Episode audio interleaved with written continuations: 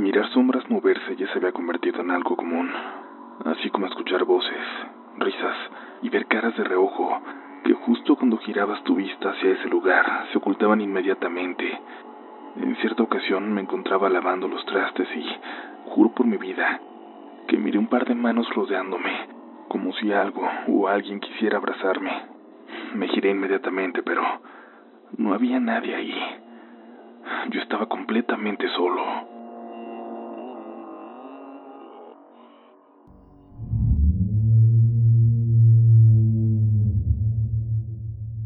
Muy buenas noches, bienvenidos y bienvenidas a una nueva edición de Relatos de la Noche. Te invitamos a ser parte de la comunidad, a suscribirte a este espacio para que nunca te pierdas una sola historia.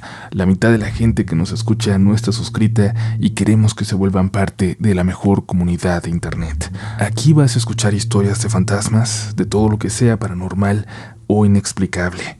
También historias de horror real que te aterrorizarán. ¿Quieres descubrir qué te espera hoy? Déjate llevar por las siguientes. Cierra los ojos, relájate y por un momento olvida que tú puedes ser el siguiente protagonista de relatos de la noche.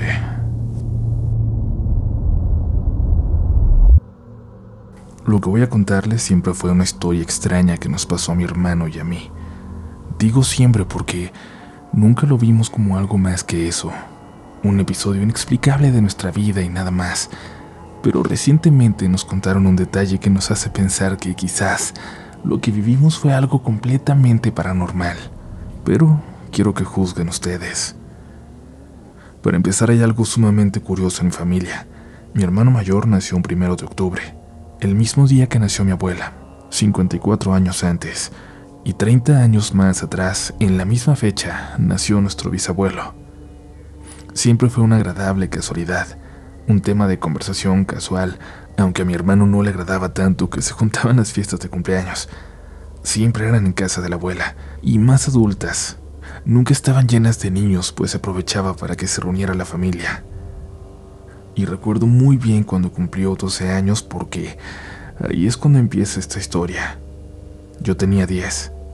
Habían ido dos amigas suyas a darle el abrazo y él se puso muy feliz, aunque se fueron pronto porque, les repito, eso parecía mucho más una reunión familiar, con tíos borrachos, que una fiesta de cumpleaños. Luego él y yo nos fuimos a la cocina de la abuela. Estábamos comiendo ahí, lejos del bullicio de la fiesta. Detrás de la cocina había un pequeño patio que no estaba conectado con el principal. Era un espacio de 3x4 donde guardaban algunas cosas, separado de la cocina por una puerta de vidrio que casi siempre estaba cerrada. Cuando estábamos comiendo, vimos una figura acercarse a la puerta, por el lado del patio. Luego una más se asomaba hacia adentro. Había dos personas afuera. Pero era imposible que alguien estuviera ahí. No había forma de llegar a ese patio si no era a través de la cocina, donde estábamos nosotros, y la puerta estaba cerrada por dentro pero ahí estaban sin duda. Dos figuras que no se veían completamente claras por el reflejo de la luz de la cocina, pero luego se movieron un poco y las vimos con más claridad. Eran dos niños, no mucho más chicos que nosotros. Tenían pantalones de mezclilla algo entallados y ligeramente acampanados, camisetas también pegadas al cuerpo y su pelo un poco largo. Parecía que habían salido de las fotos de cuando mis tíos eran chicos, parecían salidos de otra época. Lo único que tenía a decir fue, Hola, ¿quieren pasar? Se quedaron quietos como sorprendidos. Uno de ellos incluso dio un paso atrás, como si se hubiera asustado al escucharme. El otro, el más alto, dijo que no con la cabeza y dio unos pasos atrás también. Dejamos de verlos en la oscuridad. Me paré para abrir la puerta y mi hermano me detuvo. Me dijo que no lo hiciera, que no los fuéramos a dejar entrar. Apagó la luz de la cocina, prendió la luz del patio. Nos dimos cuenta de que no había nadie. No sé por qué, no me lo pregunten, pero no le dijimos a los adultos. No les teníamos esa confianza. Fue algo que les platicamos a mis primos y nada más. Pero hace poco escuchamos una historia, Algo que le pasó a mi abuela en su cumpleaños en 1990. Estaban en esa casa, la que ha sido de su familia desde siempre. En ese entonces, de la cocina al patio, había una puerta de madera que nunca estaba cerrada y otra de metal con una ventana de rejilla. A menos de que fuera invierno, ni siquiera por las noches cerraban la puerta de madera. En aquella ocasión la reunión era en el patio grande, el de enfrente, que da a la calle. Abrían las puertas para que los vecinos se acercaran. Las fiestas eran mucho más grandes que ahora. Poca gente que no fuera vecina pasaba por aquella calle también. Mi abuela fue a la cocina por algo, no recuerda qué, solo que entró sola. Llegó al refrigerador y escuchó que...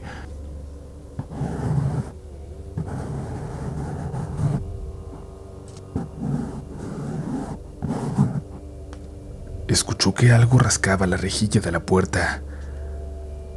Al voltear no vio nada porque estaba muy oscuro, así que prendió la luz, la luz de fuera. Intentando romper la reja de la puerta, había un hombre, de sombrero, de traje, vestido como si fuera de los años 20. Mi abuela lo único que atinó a hacer fue tomar la tetera que tenía con agua caliente y lanzarla hacia la puerta. Aquel hombre extraño gritó de dolor y luego se alejó de la puerta perdiéndose de vista. Mi abuela le gritó a mis tíos, quienes fueron rápidamente y luego salieron a revisar. No había nadie, pero sí pisadas, mojadas. Era obvio que mi abuela había mojado a alguien, y ese alguien había roto la rejilla. Estaba intentando entrar. Pero les repito, no hay forma de llegar a ese patio. La barda debe medir cuatro metros y detrás no hay nada más que el muro de una casa de dos pisos sin ventanas. No hay forma de que alguien del exterior llegue ahí. Cuando nos enteramos, nos llamó la atención que hubiera existido un evento tan similar del que no sabíamos nada, sucedido ese mismo día años atrás, mostrando personas que parecían pertenecer a otra época allá afuera, en ese espacio tan extraño que desde entonces permanece cerrado.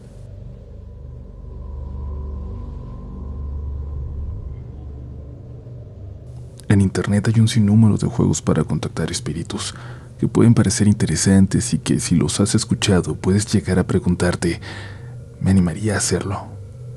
Si quieres un consejo, no lo hagas. Déjame contarte la razón. Mi nombre es Bernardo y este es mi relato. Cuando era estudiante, un amigo me prestó un departamento para poder vivir en él. El lugar era bastante pequeño con un pasillo largo que llevaba desde la calle hasta una pequeña cocina. A la derecha una habitación muy chiquita, con poca iluminación y por lo mismo muy húmeda también, y unas escaleras metálicas que llevaban al segundo piso, lugar donde yo dormía. Este mismo se conectaba con los tejados de todos los vecinos, pues en algún momento del pasado toda esta construcción era un hotel. Algunas habitaciones aún se conservaban, pero ya estando abandonadas. En cierto espacio del primer piso, el suelo se sentía raro, como si estuviera hueco.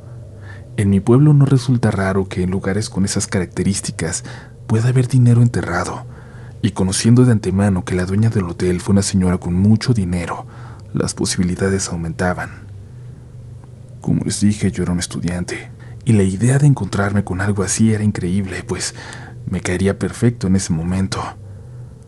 Le comenté a mis hermanos y uno de ellos me dijo, antes de intentar buscarlo, tenemos que pedirle permiso al alma de la señora. ¿Cómo? Le preguntamos mi hermano menor y yo. Muy sencillo. Pondremos una vela encendida, un rosario alrededor y por varios minutos le vamos a pedir a la señora que se haga presente en la vela. El rosario es simple protección. Pero ¿cómo sabremos sus respuestas? Insistí. Solo podremos saber que sí cuando la flama crezca o se mueva, o un no cuando se haga pequeña. Además pondremos un celular grabando el audio, por si llegáramos a captar ahí algún sonido que no sea perceptible con nuestros oídos. Confiamos en él y sin más dudas esperamos que entrara la noche y nos pusimos manos a la obra.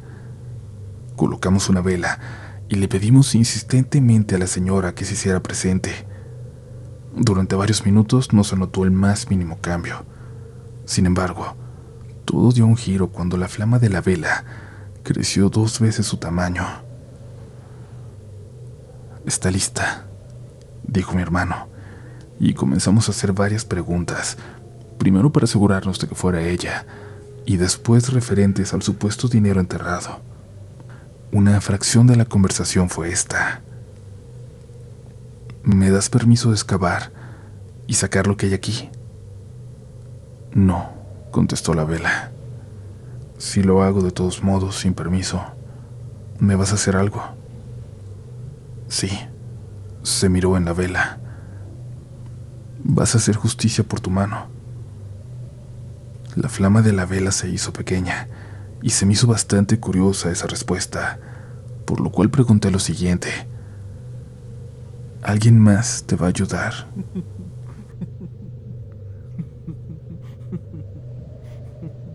Sentí un escalofrío en todo mi cuerpo y más tarde, al escuchar la grabación, nos dimos cuenta de que en ese momento, justo en ese momento, se escuchó una risa que ahí en persona ninguno de nosotros captó.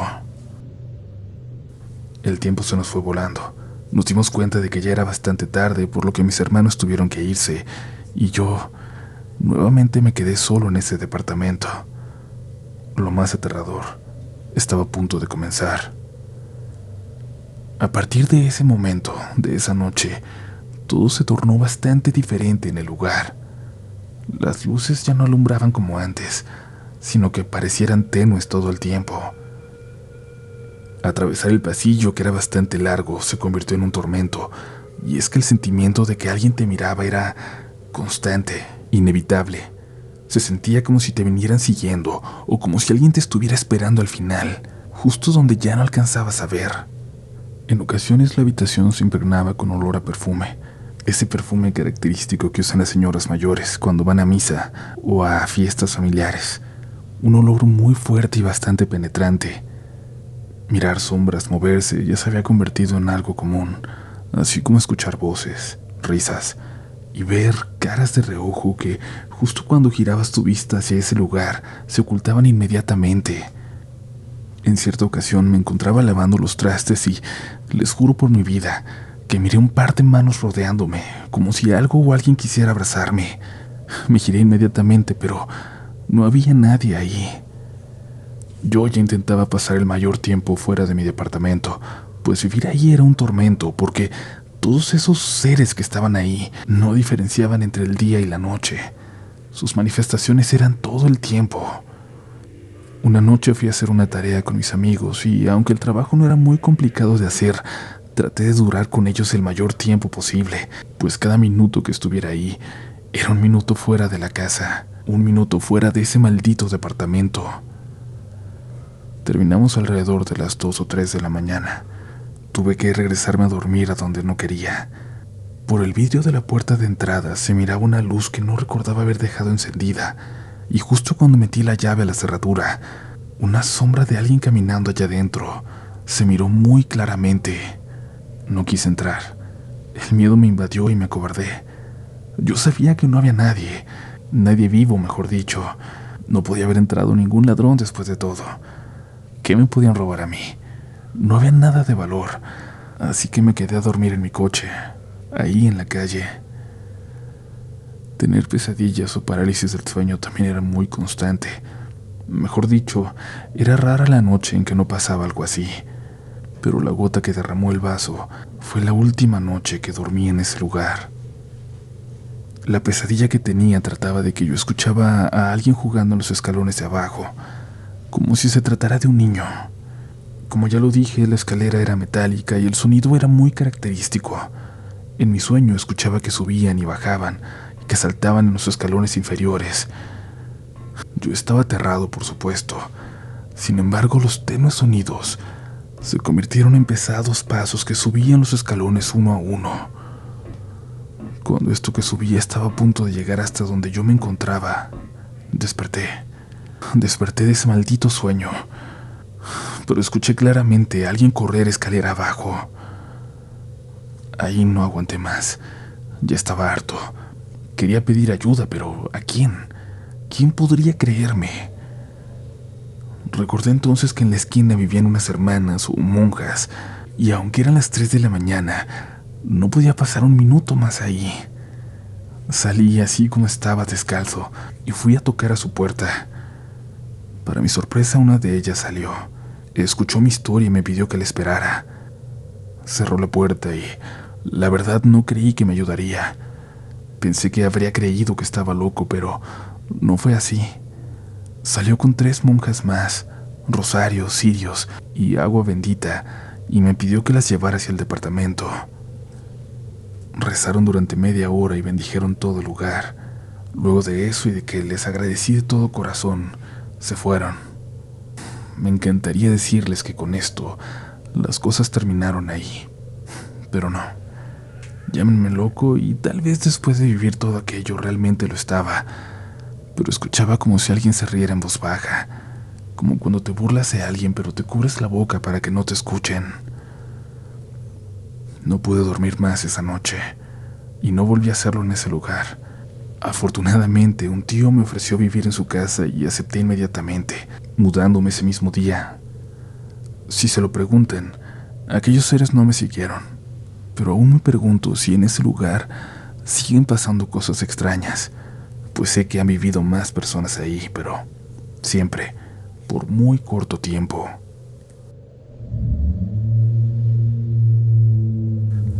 Gracias por seguir por acá. Recuerda que te esperamos también en nuestras redes sociales donde nos vas a encontrar como RDLN oficial. Esperamos que sigas disfrutando de este episodio, pues aún quedan historias muy aterradoras esta noche.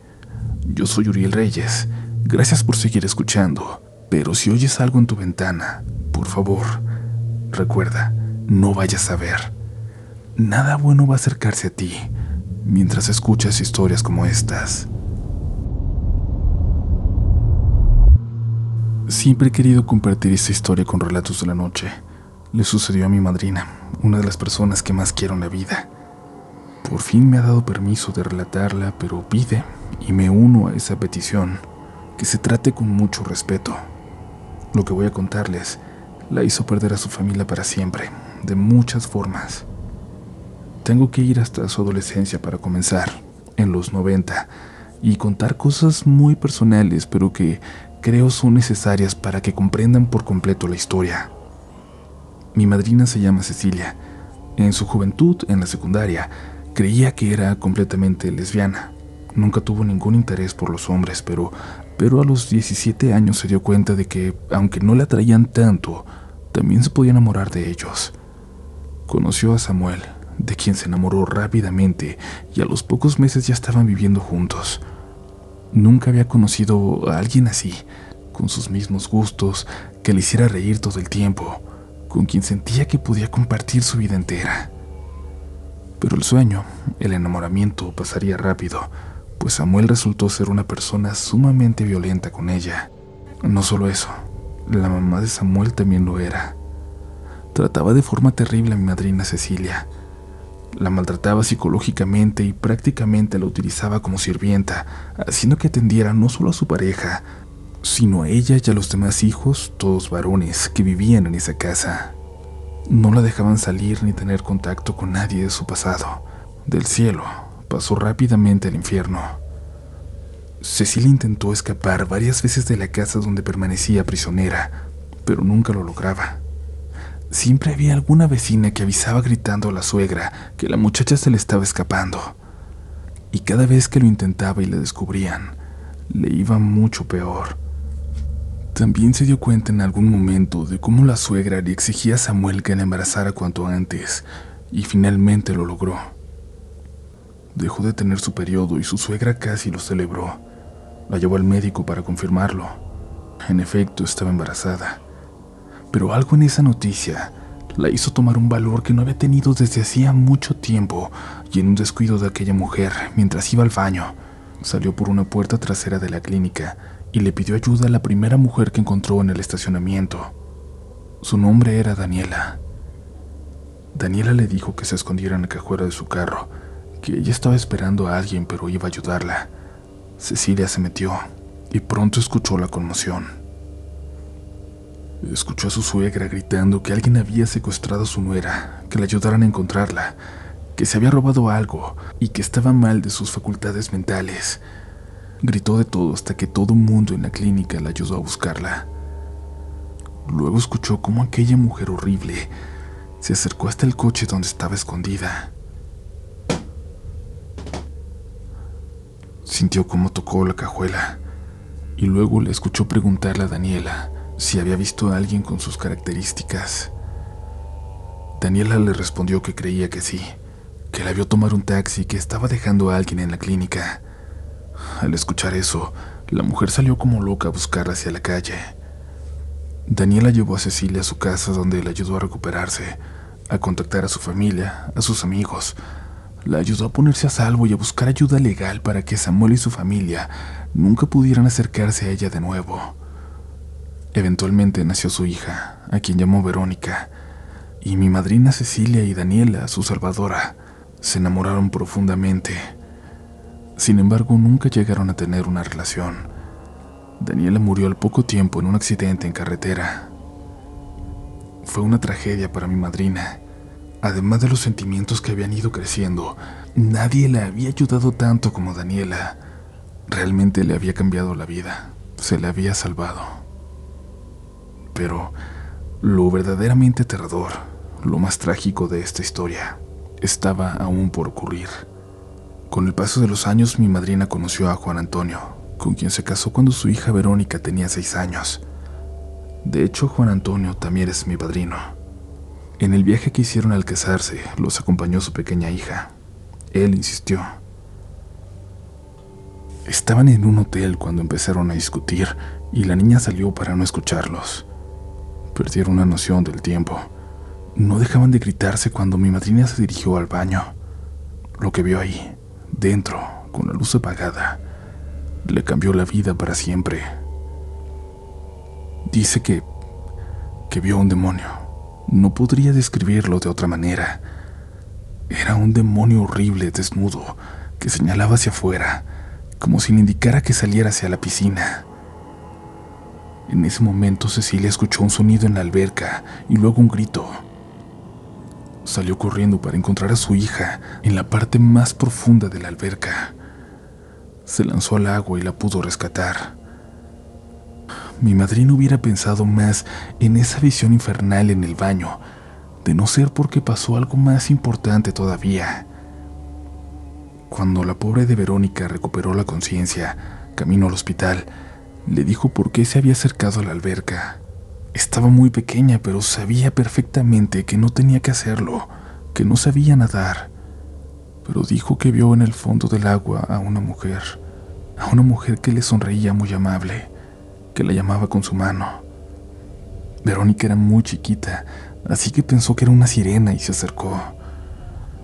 La mujer la jaló de ambas manos y la llevó hasta el fondo de la alberca, donde empezaron a llenarse de agua sus pulmones. Cuando la describió, incluso mencionando esa clásica chamarra roja, no había duda de a quién había visto al fondo de la alberca, de quién la había jalado hacia ella. Daniela. Mi madrina no podía creerlo. Le parecía imposible.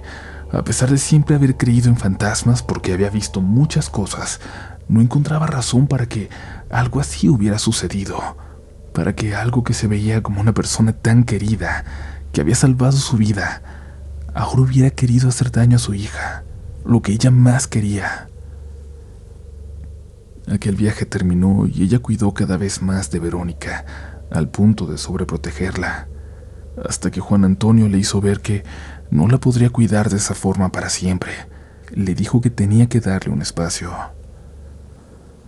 Dos años después, Verónica desapareció una noche. Por la mañana simplemente ya no estaba ahí, en su habitación. Buscaron a la niña por todos lados, pero nunca lograron encontrarla. No con vida. Mi madrina todavía recuerda con mucho terror esa llamada cuando encontraron el cuerpo. Juan Antonio fue quien entró a reconocerlo. Era ella, Verónica. Pero había un detalle terrible. No voy a entrar en detalles, pero a la pobre niña le habían quitado algo, una parte de su cuerpo. nunca lograron esclarecer el crimen, aunque hubo gente cercana que aseguraba haber visto quién se la llevó. La descripción era muy clara. Era aquella mujer horrible, la madre de Samuel, la ex suegra de mi madrina, la abuela de Verónica. Mi madrina nunca volvió a saber de ellos, de esa maldita familia. Y poco después tampoco de Juan Antonio, con quien incluso sigue legalmente casada, aunque hace más de 10 años que no tiene la más remota idea de dónde está. Pero alguien le compartió hace tiempo una foto, algo que encontraron en Facebook, por casualidad, cuando una persona random subió una foto de recuerdo de sexto de primaria. Casualmente había rostros conocidos ahí. Alguien cercano a nosotros los reconoció. Le pasó de inmediato la foto a mi madrina Cecilia, aunque eran todavía unos niños, era claro que en esa foto, en la esquina superior derecha, aparecían juntos Samuel y Juan Antonio. Mi madrina no tenía idea de que sus dos exparejas se conocían. Juan Antonio jamás lo mencionó. Cecilia perdió lo que más quería, a su hija Verónica, y su familia la abandonó porque consideraban que no la cuidó como debería. Pero yo sé que no fue así. Nosotros sabemos. La recuerdo. Era una niña, pero la recuerdo. Nosotras éramos mucho más cercanas que su familia y sabíamos cómo la cuidaba. Y ahora nosotras somos su única familia. Nunca hemos logrado encontrar una explicación a su terrible historia. No lo quiero decir, pero tampoco puedo evitar contar el detalle. Si algo se sabe de este barrio, es que siempre ha estado lleno de cultos, de brujas, de demonios sueltos. Gracias por escuchar.